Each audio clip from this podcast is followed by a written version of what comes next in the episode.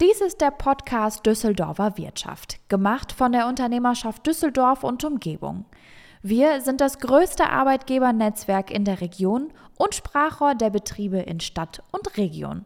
Und wir sind Arbeitgeberverbände mit Startup Spirit seit über 100 Jahren. Bei uns erhält man Antworten auf Fragen, die man ansonsten niemandem stellen kann. Hier bekommt man Unterstützung, die außerhalb nicht zu haben ist. Wir beraten und begleiten die Unternehmen, schaffen eine Austauschplattform und sind eine Bühne für mehr Öffentlichkeit für unsere Mitglieder. Erleben Sie praxisnah unser rundum sorglos Paket für Entscheider, Personalleiter, Ausbildungsleiter und Ausbilder, Kommunikationsverantwortliche, Vertriebler, Digitalverantwortliche und Businessstrategen. Mehr dazu unter www.unternehmerschaft.de.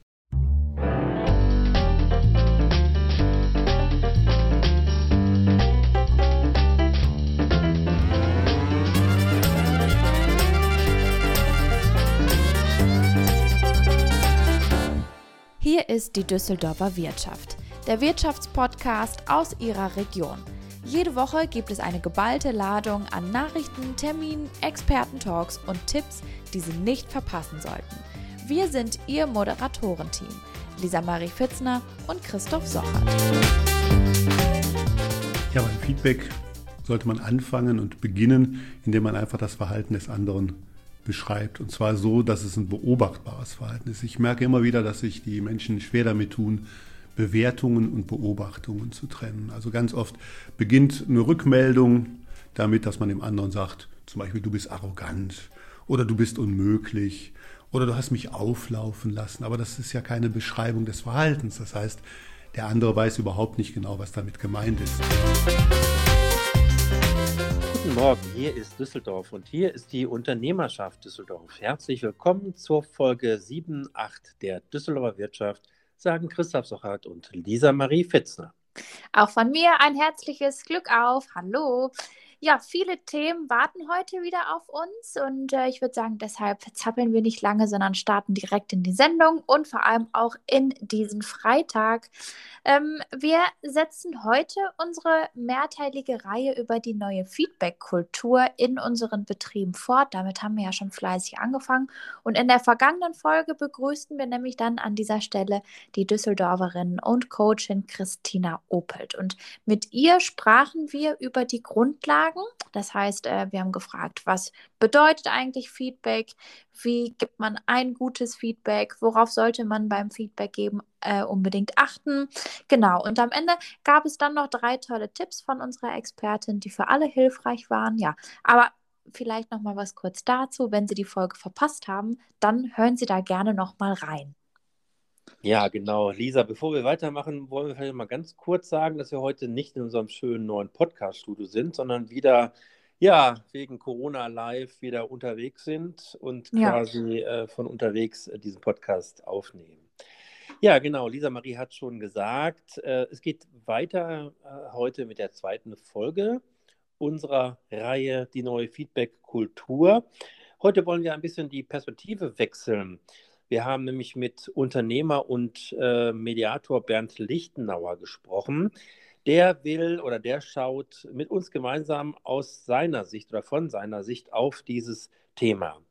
Bernd Lichtenauer ist, wie gesagt, Unternehmer, Konfliktmanager und Ausbilder. Ähm, wir hörten ihn bereits zu Beginn der Sendung. Ähm, Bernd Lichtenauer wird wichtig sein zu betonen, dass in einem oder in den Konfliktmanagementsystemen in unseren Betrieben immer auch der systemische Blick auf das Feedback gegeben sein muss. Ähm, also wann, wie und wo gebe ich eigentlich Feedback? Auch um Konflikte frühzeitig zu erkennen oder gar nicht entstehen zu lassen. Ja, aber jetzt erstmal zu unserem ersten Thema, liebe Podcast-Freunde. Es geht um unser Einkommen. Zählen wir nur als reich, wenn wir ein Ferrari fahren oder ein Strandhaus besitzen oder Millionen auf dem Konto haben? Nein, das ist nicht der Fall. Eine Studie, eine neue Studie des Instituts der deutschen Wirtschaft in Köln zeigt, wie viel wir monatlich verdienen müssen, um finanziell gesehen zu den oberen 10, 5 oder 1 Prozent zu gehören. Lisa Marie hat sich die Studie angeschaut. Mhm. Blicken wir mal auf die Zahlen. Wer im Jahr 2018 als kinderloser Single etwa über 3700 Euro netto verdient, zählt zu den zehn einkommensstärksten Prozent, so heißt es in der Studie. Und mit einem Einkommen von rund 4.560 Euro gehören sie als Alleinstehender bereits zu den oberen 5 Prozent. So, und wer mehr als 7.190 Euro pro Monat kassiert, der schafft es sogar an die Spitze und zählt damit zu den reichsten 1% des Landes. Das ähm, entspricht übrigens dann einem Jahreslohn von 86.000 Euro netto und rechnet man dann natürlich noch die Steuern hinzu, wäre dies ein Jahresgehalt von 150.000 Euro. Kommen wir zu den Paaren. Paare ohne Kinder zählen bereits ab einem gemeinsamen Nettoeinkommen von 5.550 Euro zu den oberen 10 Prozent. Ab 10.790 Euro gehören kinderlose Paare zu dem Top 1 Prozent der Gesellschaft. Ja, da diese Paare aber häufiger beide arbeiten, die Vereinbarkeit von äh, Beruf und Familie also somit weniger im Vordergrund steht, verfügten solche Familienkonstellationen also über ein hohes Einkommen, so schreiben zumindest die IW-Forscher.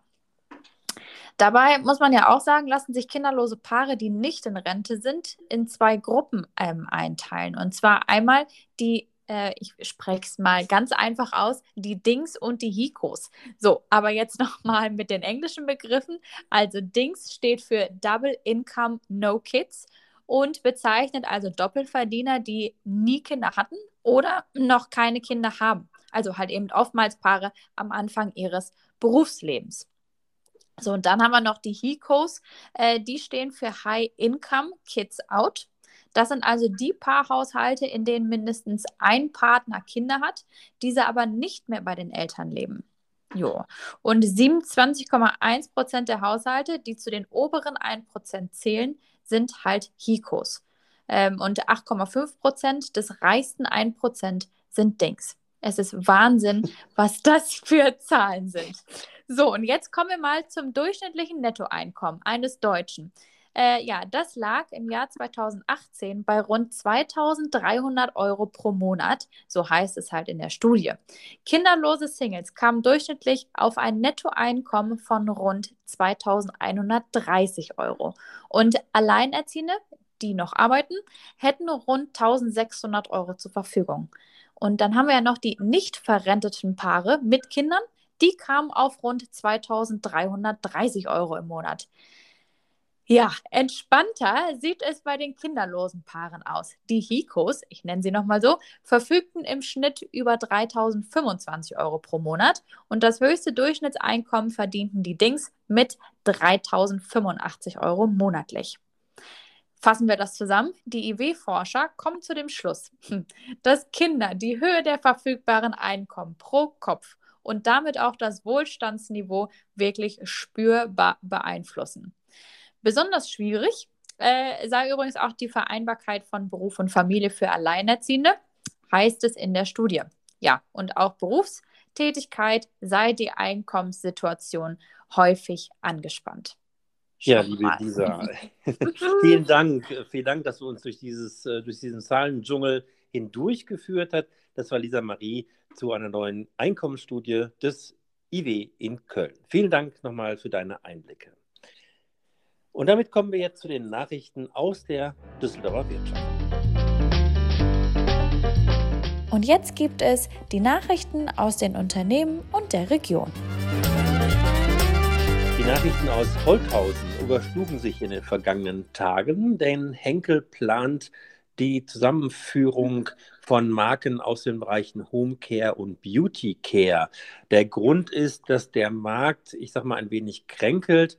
Ja, wer schminkt sich schon als Dame im Homeoffice oder wenn man immerzu eine Maske trägt?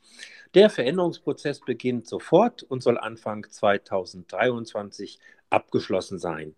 Der Bereich wird alle Konsumentenmarken unter einem gemeinsamen Dach zusammenführen, darunter auch Markenikonen wie Persil und Schwarzkopf. Die Betriebe engagieren sich immer mehr auch in Sachen Gesundheit ihrer Mitarbeiter. Das hat das IFA in Düsseldorf herausgefunden.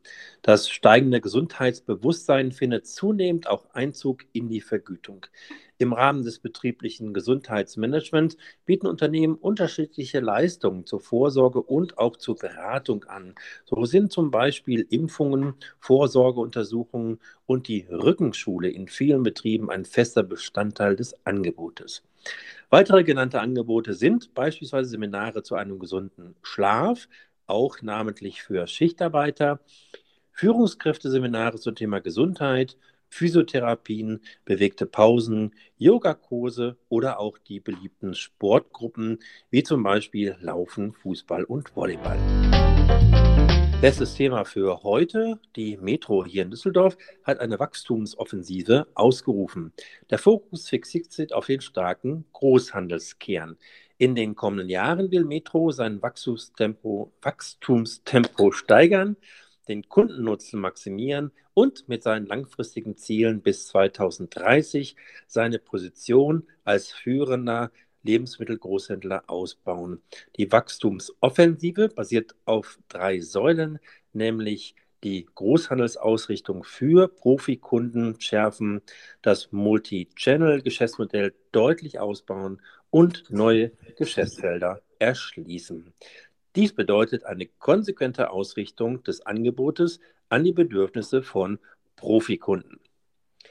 Das waren die Nachrichten aus der Düsseldorfer Wirtschaft und die gibt es nicht nur hier im Podcast, sondern zum Nachlesen auch rund um die Uhr auf unternehmerschaft.de.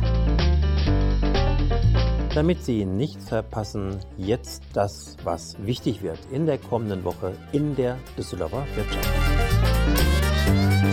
Ja, das Jahr nimmt Schwung auf. Wir starten schon in die sechste und siebte Kalenderwoche. Schauen wir mal, was uns da so erwartet. 10.000 Düsseldorfer Schülerinnen und Schüler schließen jährlich ihre Schullaufbahn ab und die meisten davon natürlich mit dem Ziel der akademischen Weiterbildung. Ja, die guten Karrierechancen einer dualen Berufsausbildung werden ähm, von vielen jungen Erwachsenen und auch deren Eltern absolut unterschätzt. Und damit ist natürlich dann auch Fachkräftemangel die Folge.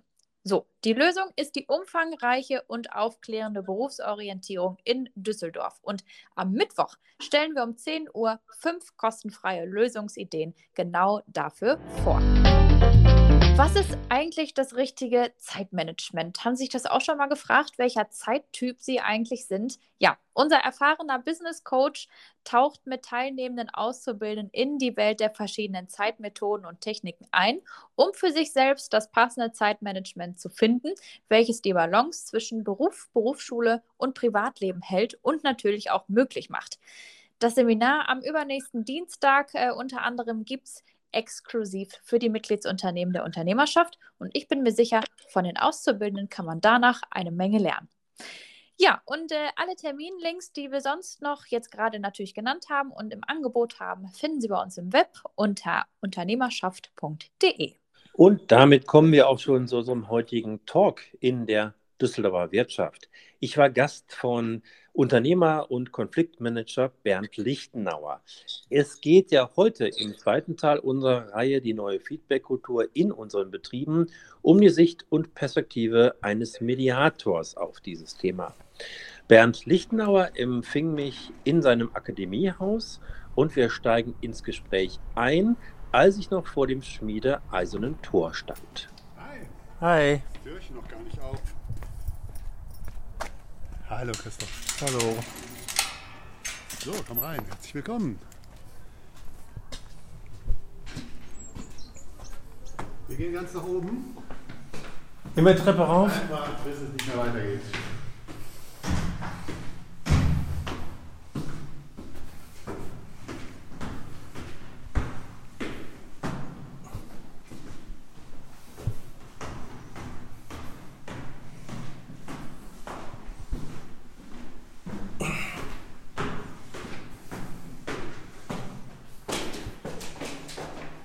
So, das sind die Räumlichkeiten der Akademie. Sehr fein. Wir gehen durch die Glastür. Genau. Und gehen in unser Besprechungsräumchen. Bevor wir dann mit dem Gespräch richtig begannen, ließ sich Bernd Lichtenauer nicht nehmen, mich durch seine Akademie zu führen. So, hier arbeite ich jetzt Corona-gerecht äh, mit maximal sechs Teilnehmern, mache hier aber komplette Mediationsausbildungen, entweder für die, die gerne abends kommen, berufsbegleitend, äh, dass die montags abends kommen und haben dann 30 mal vier Stunden.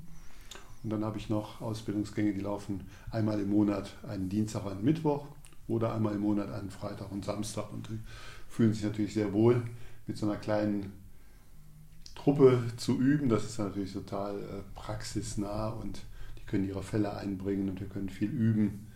Wenn man so große Gruppen hat, dann ist natürlich der Übungsanteil viel geringer und davon profitieren die natürlich enorm. Und wir haben eben zwei Gruppenräume noch, wo wir noch reingehen können, also sowohl hier den großen und dann haben wir hier neben noch einen Gruppenraum direkt mit einer kleinen Küche dran, sodass sich jeder hier verpflegen kann mit, mit Tee, Kaffee, Wasser und was man so braucht. Jeder Raum ist mit Flipcharts ausgestattet. Also von daher ist das hier eine schöne Arbeitsatmosphäre, die auch so ein bisschen wohnlich und gleichzeitig eben professionell ist. Ja, das ist das zweite Zimmer für Gruppenarbeiten. Und hier mache ich dann auch meist meine Coachings und meine Mediation. Und wie du siehst, ist hier alles aufgebaut für Webinare, weil das hat ja enorm an Bedeutung gewonnen in der letzten Zeit. Gut, und dann nahmen wir Platz in einem sehr schönen, hellen, sonnendurchfluteten Raum und ich bat Bernd Lichtenauer zunächst, sich und die Akademie vorzustellen. Ja, sehr gerne. Ich bin Bernd Lichtenauer und ich bin seit zehn Jahren als Trainer, Coach und Mediator tätig. Vorher war ich bei einer großen Sparkasse, war da schon seit über 20 Jahren nebenberuflich als Kommunikationstrainer tätig, habe zehn Jahre Führungserfahrung und habe mich dann vor zehn Jahren entschlossen, mich selbstständig zu machen.